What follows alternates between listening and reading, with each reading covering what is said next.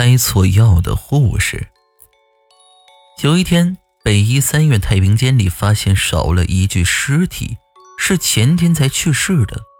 当时人们也没太在意，以为是那些家属为了逃避火化而土葬，悄悄把尸体运走了。当晚值班护士小张和小刘像往常一样，一个在护士台填写晚间为病人送药的单子。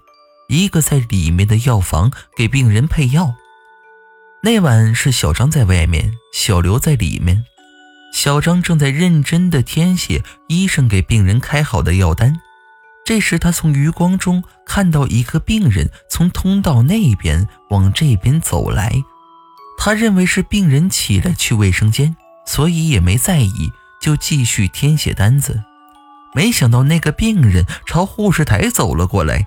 小张这时闻到了一股恶臭，他想，这些病人怎么这么不讲卫生，真烦人。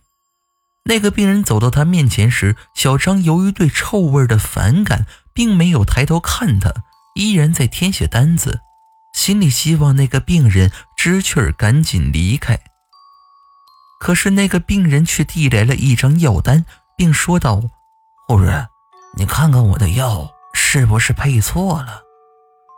小张接过药单一看，是他前天晚上值班时开出的一个单子。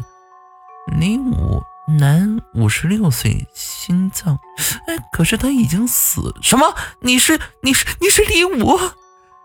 小张这时候才意识到，对方就是前天去世的那个病人李武，于是大叫一声。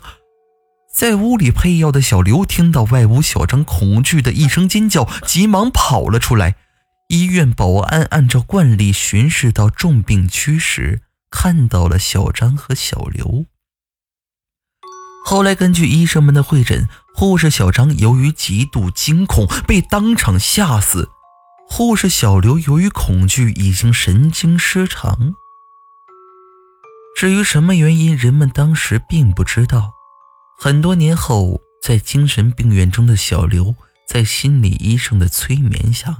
讲出了那晚发生的事情。